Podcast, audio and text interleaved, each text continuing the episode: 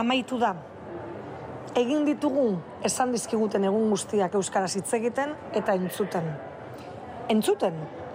Hori ere garrantzitsua baita eta ez bakarrik euskaraldia izan delako.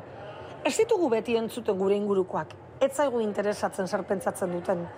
Etortzen dira gure herrira eta oso errez lortzen dute gaztelaniaz bizitzea. Guk ere gaztelaniaz egiten diegu. Euskaldunok ere gaztelaniaz egiten diegu atzerritarrei. Gu gara azaldu beharko geniekenak badela hemen beste hizkuntza bat. Gu gara esan beharko geniekeenak badela hemen beste ekosistema bat. Eta ez dugu ala egiten. Zertarako, gu geu ere ez pagara euskaraz bizi. Eta ez da bakarrik medikuek ez dakitelako euskaraz, edo ertzainek ez dutelako ikasi nahi. Geuk ere ez dugu beti egiten. Umeekin, badirudi baietz datu ekala diote, baina lagunekin segun. Ezagutu ditut nik gaztelaniaz komunikatu diren guraso eta umeak baserriko atarietan.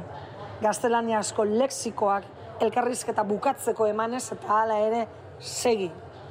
Ez dut berriz ere flagelaziora jo nahi, eta ez dut nire burua zigortu nahi. Baina Euskaldunok ez dugu gure hizkuntza maite. Sare sozialetan esaten dugu Euskara zoragarria dela, bihotzari bihotz esaten zaiolako, eta ez dakizema gauza gehiago. Baina gero, lagunekin gaudenean, korazon esaten dugu ez, guk ez dugu Euskara maite.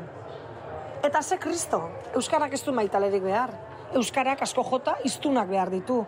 Ze Euskara gordeta, betirako gordeta, badago. Hainbat grabaketa daude museoetan bizitongo dutenak. Baina Euskarak iztunak behar ditu.